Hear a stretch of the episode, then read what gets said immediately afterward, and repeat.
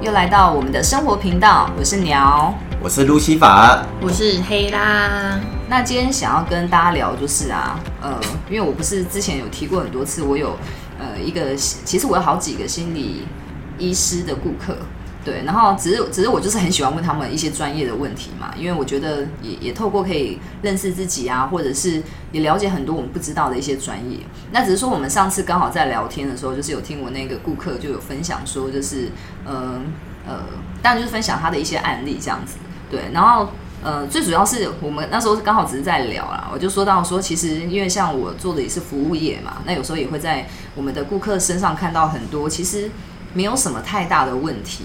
对，然后但是呢，他们可能会有一些疑虑的地方，然后我就讲到说，哦，其实像我现在做了这么久的这个这个行业，你每天其实解决的都是顾客心中的疑虑，反而已经不是我本来做的那个产业要呈现的东西，基本上就是感觉都是偏向心理的层面，就是心理的安定比较多，弄到最后有时候都觉得，其实奇怪，我是医生吗，还是什么？那只是说，在跟我那个顾客在分享的过程中，他就讲到说，哦，对对对，现在绿病的人也是蛮多的。嗯他的那个绿病就是说一律的绿，然后可能过多的时候就会变得是有点像，就是好像有一点病理。哎，我们我们这样音量是 OK OK，好，不好意思哦。然后就是他就过多的疑虑的话，就会变得是比较病态嘛。比如说，假设我整天怀疑我是不是哪里有病啊，我整天是不是怎么样怎么样这样子。然后，然后只是我觉得这个议题我们刚好可以聊一聊，是因为。呃哦，刚好刚好那个大家都知道有有一个，他们也算是网红啦，就叫这群人嘛。嗯。然后因为他们前一阵子就是有一个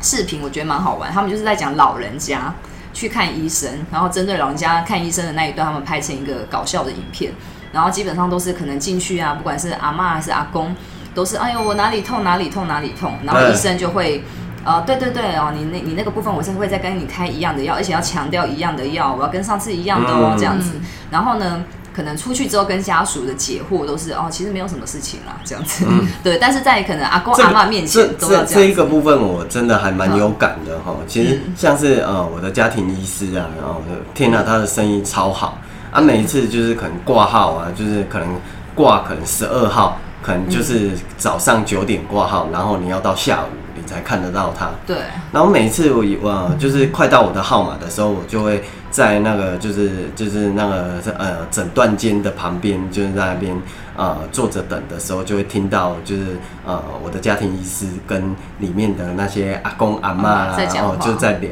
在聊的过程当中吼，其实。呃，说真的，我觉得真的就是在解决这一个绿病的一个部分了啊。呃，他通常呃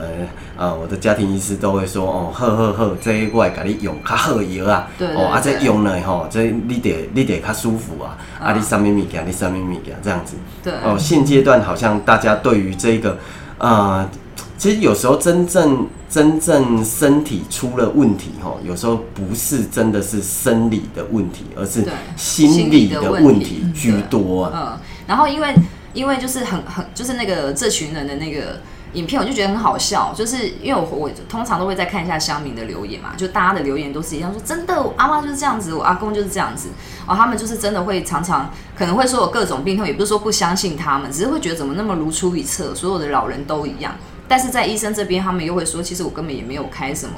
太太多厉害的药，这样子，所以感觉好像听起来就是好像老人家到了老，也会陷入了一种我老了身体就会不好，嗯，对，这种这种心理的模式这样子。然后，然后因为我自己的行业也是这样嘛，就是你会常常发现，就是有一些顾客可能他们有一些问题，但那都不是真正的问题。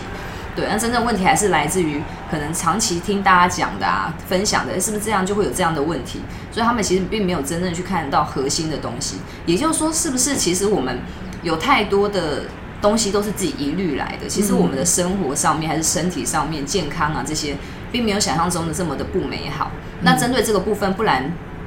我想说，不然我们来聊一下我们自己啊，就是你会自己觉得你自己偏向哪一个部分，也是比较。容易在这一部分会可能焦虑的、疑虑的，我们来，我我觉得刚好我们可以自己来看一下，我们自己是不是会有会有有这个问题。不然我们来看一下，问一下黑拉好了，因为黑拉本身也是有一点点，就是也是有绿病，我觉得，对，我们可能每个人都有啦，都会有一些小担忧这样。啊，你有没有觉得你哪一个部分最严重？然后你也觉得那个没事，确定这个东西并没有真正的影响到你，可是就是时间到，你就是来焦虑一下这样子。时间到了就来焦焦虑一下我，哦，这个还要定时间，还要还要排进就是我们的行程里面，就对了。我觉得我很，我觉得我什么东西都会疑虑，就是什么东西都会有从小就这。样子吗。其实可是从小我其实从小我不太，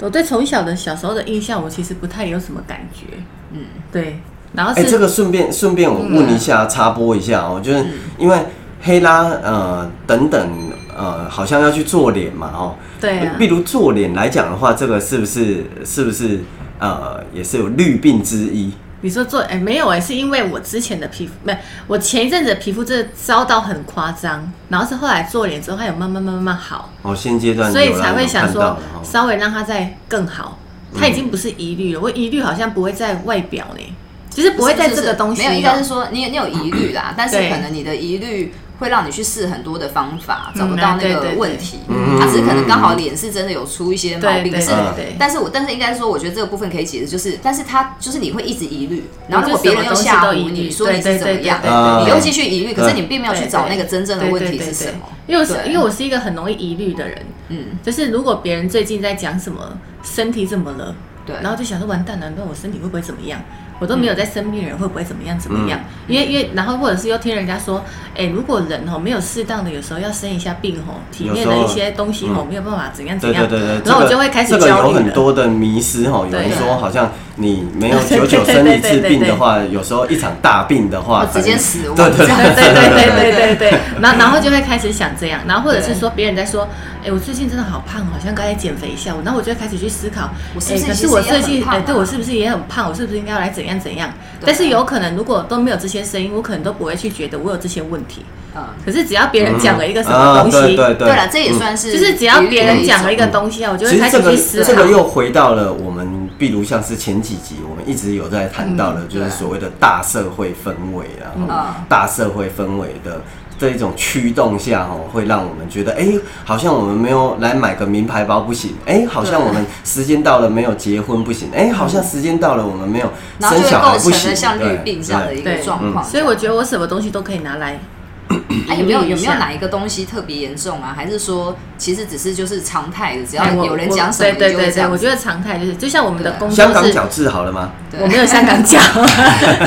就像我们的工作是是需要绩效的嘛，对，对，但是我差不多只要一号，就是每个月一号他，是真的蛮夸张。对对，那一天如果不忙的话，那我就会开始觉得完蛋了，这个月完蛋了。对对，然后后来就会开始觉得完蛋了，完蛋了，完完，然后整个月到完蛋到月底结束。对但是有可能成绩其实就是跟平常都一样，这个但是我这个东西实会一直这个其疑虑到实在底。对现阶段的社会哈，大部分的呃工作其实有很多都是呃从事绩效行业的哈。其实这个这一段我相信呃从事这个行业的你一定很有感的，就是有对关于绩效的部分。就是一号的时候你要紧张一次，十五号的时候你要紧张一次，到了三十号的时候你还要紧张一次，然后又回到了一号的时候又再紧张一次，所以无形之中其实每天都在紧张。对，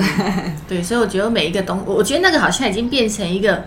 惯，习惯。你要说惯性也好，要说习惯也好，他就是也有可能是因为没自信，对对从小就会对对对容易这样，。从小因为因为我我其实我也对小时候的东西我也不太记得，但是我只知道我上次回家啊，我刚好因为我姐生了一个小孩嘛，我就顺便问一下我爸，我小时候是怎么样，对，然后他就说你小时候就憨憨的，我说憨憨的，嗯，然后我说你讲的比较好听，我说根本就是公公，他就说对啦，只是讲好听点就憨憨的这样。我说是哦，然后就说就是别人叫你，就是别人讲什么你就会做什么，然后别人干嘛就会干嘛。对。对，然后我就想说哦，原来我的个性从小就这样，啊。对，就是会有一点这样，所以就变成可能我看那可能我我自己如果没有真的去思考的时候，我也不一定真的完全知道自己有哪一些问题。对。啊，所以就会变成看着别人在干嘛的时候，嗯。那我可能就会先学，就是学着模仿或者是怎样怎样。嗯。啊，所以相对如果别人在干嘛的时候，我可能也会拿起来疑虑，想说哦，别人在担心他最近怎么样怎么样，对，然后我就会拿来想一下，诶，我最近是不是也怎么样怎么样怎么样？嗯，嗯，所以我觉得那个好像已经是变成是一种无意识的习惯，只是说后来长比较大之后，然后可能可能这一两年，然后可能刚好都会聊，我们会聊到这个东西，其实好像很习惯拿起来担心，对，对，然后我才去发现哦，原来我有这一个问题，嗯。可是它有可能常态性已经已经是变成这一个东西，哦，对。对。一个惯性尤其又是在近这几年哈，这种 social video 嗯这种这是一个惯性的呃，社群媒体畅行的一个社会之下，其实我们大家都逃不了这一个。这个漩涡了，哈，对就是看一下别人又怎样了，看一下别人又怎样，然后我们自己又担心了起来，这对样。，嗯那这样我接下来再顺顺着问然后，那嗯比如说像刚刚黑拉还有讲到，就是说基本上就是从大到小，什么都是可以让你稍微会疑虑啊、担心。其实应该说大家都会这样子，那可能他没有非常明显的特特。特特别哪一个？呃特别的部分，但是我觉得听起来是好像针对在觉得自己比较差劲，会不会比别人差劲啊这一块，应该会是比较正就每一个东西就可以，对对对就是会会比较明显啊，一这样子。虑完之后嗯。又没事哦，对啊，当然了，不然就一虑还完之后，然后又没了，对啊，然后很快又一律完，很快又忘记了，然后下一秒又拿起来一虑。通常对疑虑完都不会解决问题，对，如果一律就解决问题的话，我觉得那我们就天天疑虑就好我觉得我了。这样 很像那一些阿公阿妈，就是就是可能我们可以去觉察啦，对也许我对们没有去看透这个东西，我们老了就是会这样。对呀、所以我所以我就是每一个人如果担心自己，就是在最近在讲身体健康，然后因为我姐是学这一就是那一块的，然后后来我就会说，哎、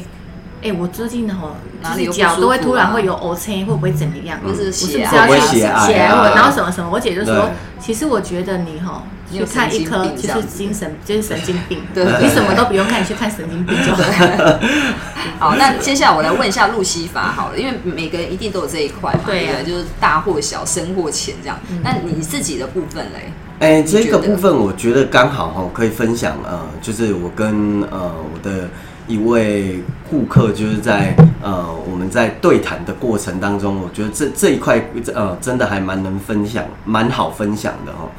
呃，那一天就是我服务了我的一位顾客，然后我那一位顾客是律师，嗯，然后他就呃，因为呃，因为我、已经帮他服务了十几年了嘛，然后他就有看到我这几年的转变啊，就是有训练啊，有运动啊，这样子。他就说：“嗯哇 s k i l 你这你这样子真的改变了好多哦，我觉得你这样子真的很好哎、这样子。”然后我就跟他说：“大哥，其实哦，说真的哦，其实。”呃，让我觉得最大的改变哈，就是训练这件事情哈，嗯。对我的改变来讲的话，其实真的不是外形然后嗯。外形说呃可能有八块肌啦、猛男啊有肌肉那一种，我觉得那个都是所谓的呃所谓的附属品啊，就是你健康了之后，你的附属品是什么？我就跟他分享说哈，呃，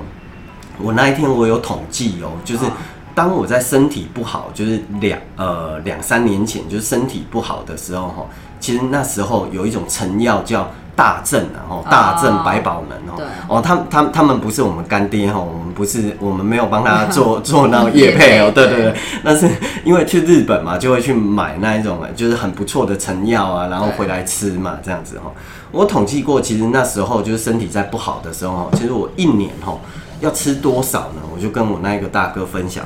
呃呃，那一个大哥是他一开始他要猜三瓶、五瓶、十瓶，我说不是，我那时候统计哈，我一年要吃二十二瓶真，的假的啊？真真的假二十二瓶啊！啊，你是那一瓶痛的时候吃哦？呃，一瓶是两百一十颗啦，对所以他算对不对？也就是我一年要吃四千颗啦，有你一年这么吃两瓶哎，你一个月吃两瓶哎，对，要吃四千真颗啦。的假的啊，那时候对不对？其实我就跟他，呃，我就跟他说，其实大哥那时候对不对那？是镇定剂的是不是 嗯那个叫什么？就是所谓的安安慰慰剂效应，对其实就是安慰剂效应嗯。通常那时候你在身体不好的时候，你有极大的疑虑。哎呦，奇怪，我刚刚刚哎做完这一件事情，我怎么觉得我的肩膀紧紧的？先来 刻个三颗。对对对。哎呦，我刚走路的时候好像腰有一点可闪到，是可是我问来你刻个三颗好了时是。真的觉得有病痛上吗？对对对，那肯定的。哎，那个确定不是其实那个所谓的明显与不明显哦，就像是刚刚我在问黑拉说他他要去做脸，呃，这个是不是所谓的安慰剂效应？就像是哈呃，比如像是我们也有聊过嘛，比如像是我们里面也有就是伙伴们哦，可能固定每隔一段时间可能就要去整骨啦，还是呃哦，比如去让人家电疗啦、放松啦，还是什么的，其实。在某一个情形下，这个都是安慰剂效应的。嗯然后我就跟我那一个大哥说：“哦，大哥，其实像是呃，我开始接受了训练之后啊，你知道我二零二零年总共吃了多少吗？他说吃了多少？我说不超过十颗，哦从四千颗到到10不超过十颗，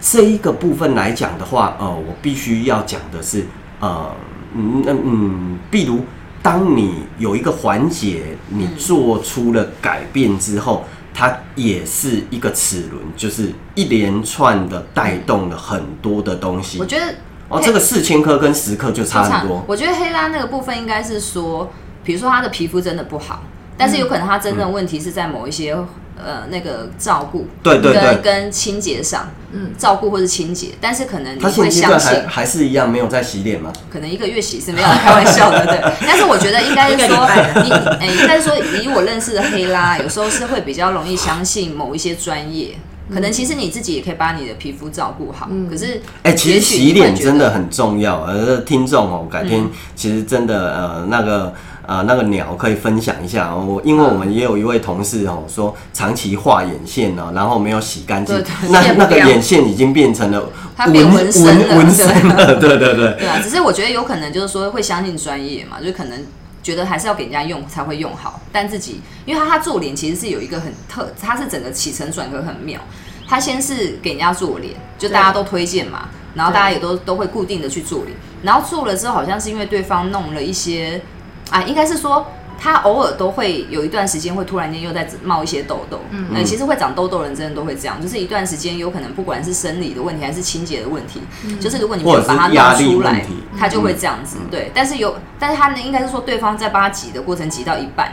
因为，他需要代谢代谢，然后好像说挤到一半的时候，这中间他开始觉得是不是那一间不好，嗯所以造成他这样，所以他又去别的地方擦药，我然后擦了我就直药接，去皮肤科吃对，对方会给 A 酸之类，又会压制然后压制，但他始终没有冒出来，所以他就一直在那里来来回回，嗯。然后最后又回去做，是因为对方他就讲到说，因为之前就是已经帮你要弄出来了，对，就是你又去吃了。又压制了，又压制了，哦。所以最后又这样。但但是我觉得应该说，这个还是回到了，因为你会听到很多人给你意见，对。啊。结果你就不知道我，所以我到底要相信谁？所以我到最后就是不再去看那个，反正我就先，因为因为现在就是看了大概快一年了嘛，对。差不多一快一年了，然后他现在就是彻底的已经冒出来剩一点点了，对所以我想说等这边一点点用完就不要去了，不然花很多钱。哦，嗯，我在意的结果是钱，所以所以好，那我们就先我先帮大家整理一下吧，变成那个那个大家可能不懂刚刚在讲什么。好，反正总之就是路西法听起来的感觉就是说，每个人在状况不好的时候，那个预感就会更严重，对对一定是嘛。对对对如果你生生活无欲，然后基本上又又外形也 OK，健康又可以，婚姻感情都很 OK 的时候。通常比较不会平白无故闹出疑虑，对。那通常我们会有疑虑的时候，有可能都是在我们整个成长的过程有不顺的时候，那个时候就会植下一点点的心毛，然后只是说就看你那个值的东西有多少，没错。然后就就会一直这样上去。所以我之前也有听我那个心理医生说，他说自信的培养也很重要，嗯，但是他说的自信的培养是实际哦，真的有拿到回馈的、哦，因为当那个回馈多了，你就越来越相信自己，嗯，就不会是安慰自己说哦我我很有自信，嗯。可是其实是安慰的，嗯，对，所以听起来就是实质上的回馈也是很重要的，但是可能像路西法就是实质上的回馈就是身体的这个。健康不管健康嘛，然后可能嗯也有真的变得比较壮硕，就是肉眼上可以看到所以你可能就会，嗯、根根据这个部分，你的心理的这个部分也会比较好。那如果说到我的话呢，我觉得应该是说每个人一定都会有疑虑啦，我我一定也是不例外。而他在某个程度上，因为跟黑拉也当同事很久嘛，我觉得那有时候也会互相感染，不管是他影响我，或是我影响他，所以呢，一定也都会有有时候哎、会有疑虑的时候或什么。只是只是我这个人哈，很讨厌疑虑的感觉。就是就是那种绿病的感觉，就是当我觉得我一直在这个东西怀疑的时候，其实那是会让我非常难受的。所以我其实是一个绿到一个程度的时候，我就会想要去找真相嗯，的人，然后因为我不想要再一直被那个疑虑绑着，对对对绿到一个程度的时对，就是，因为因为我觉得疑虑就是有时候你可能头头脑里面会有很多否定的声音嘛，啊对。或者是很多质疑的声音是让你害怕的声音。可是很多人他就是带着这个焦虑结束了一天又一天，嗯甚至就是干脆就就让他一直其实这是很不好的习惯了，嗯只是对对带着带着焦虑或疑虑的心情，一天又一天。对啊，但是因为我觉得这个这个会太难受，而且只是这样久了，我觉得对我们的身体机能一定不好的，嗯。因为它就像你开了一扇又一扇的疑虑的视窗，嗯你没有把它给关掉，对。那它一定会耗损你的不不管是健康或是精神的。所以其实我后期已经就是尽量养成一个习惯，当然是不是容易的、哦，嗯就是比如说你还是会有让你疑虑跟焦虑，或者是实际上没有解决的问题。但是呢，我就是会通通常我会先从能解决的疑虑上面去做一些，把那个视窗关掉。啊对比如说呢这是之前很好的习有跟大家分享过嘛，就是你看我们活在这个这这个这个这个世界哈，不管是什么东西都可以让你疑虑跟焦虑。比如说我我最有印象的，就可以每一次都可以拿来跟大家分享，就是呢，我有一次呃量体重的时候，发现又变胖了。就心情就不好了。对，已经不瘦了，然后竟然又变胖，然后那一次变胖可能也是我人生的小巅峰之一。对，然后然后就这样量完，然后我就接着就去上班了嘛，然后我就觉得我整天心情就是有种糟糟的感觉，说不出是什么，但就是糟糟的。那因为我已经尽后期我已经尽量养成这种清理的这种习惯，我就想，好好，现在没事，我来想一下，到底是什么让我心情不好，我就开始一一去回想。然后回想回想回想，好也不是这件事，也不是这件事情啊，这件事情有有什么好让你心情不好，也不是啊。然后慢慢的抽丝剥茧，我就想啊，今天量体重啦，原来是因为变胖。然后我接下来的对话呢，就是变胖这件事情有办有没有办法解决？诶，有办法解决啊，只是我不做而已啊。我只今今天我都只喝水，我不会瘦吗？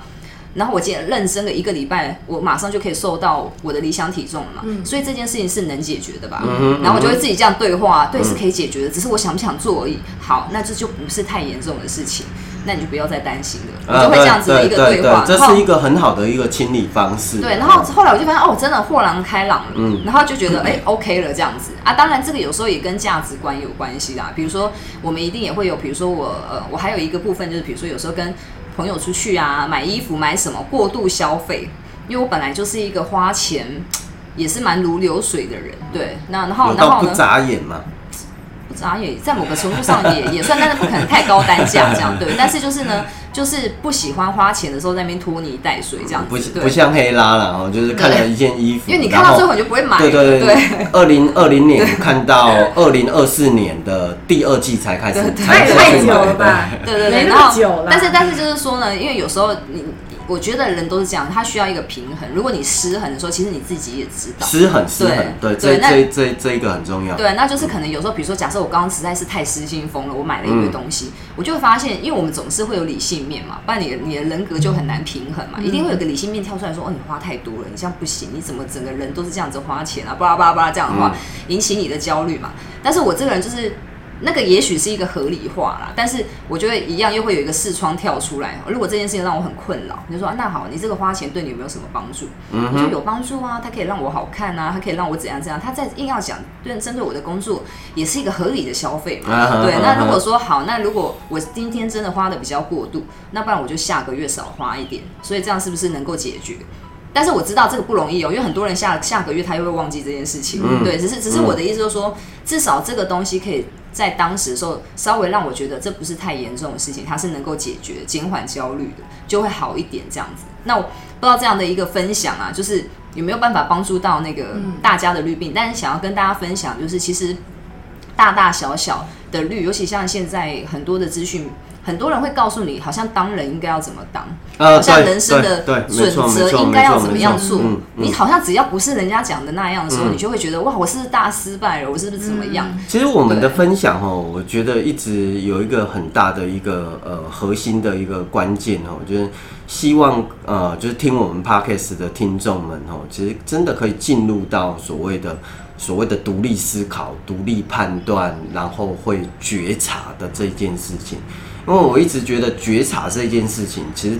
呃说是很简单，但是其实很难，尤其是你在一整天，比如这二十四个小时，扣除睡觉的时间、工作的时间啊、吃饭什么的时间，你要去进行这个觉察，甚至是你有系统的，你还有办法去做清理的动作啊、这个真的不是一件容易，的事情因为。因为像你看我们刚刚讲这些嘛，就是资讯媒体这种各种。然后呢，再加上你看，像现在也有保险，嗯保险本身也是在针对焦虑的人，对对就是卖给焦虑的人。对，哎，应该是说，我觉得适当的保险它还是要啦，因为毕竟你真的无法。知道你的人生的是怎么样，你想要给自己或家人一个保障，我觉得是 OK 的。可是当然也我有听过那种保超多的，而且是很夸张的，嗯像我们之前有同同事说他爸妈帮他保了一堆意外险，嗯，对，这真的蛮奇怪的啦，对对对对，因为因为当然我们也我我觉得 OK，你保了一个这样，可是你保很多，你想到底是要怎么样这样？你真的是希望从这中间获得钱嘛？啊，我讲这个没有要损害保险业的这个部分，然后只是我是觉得说就是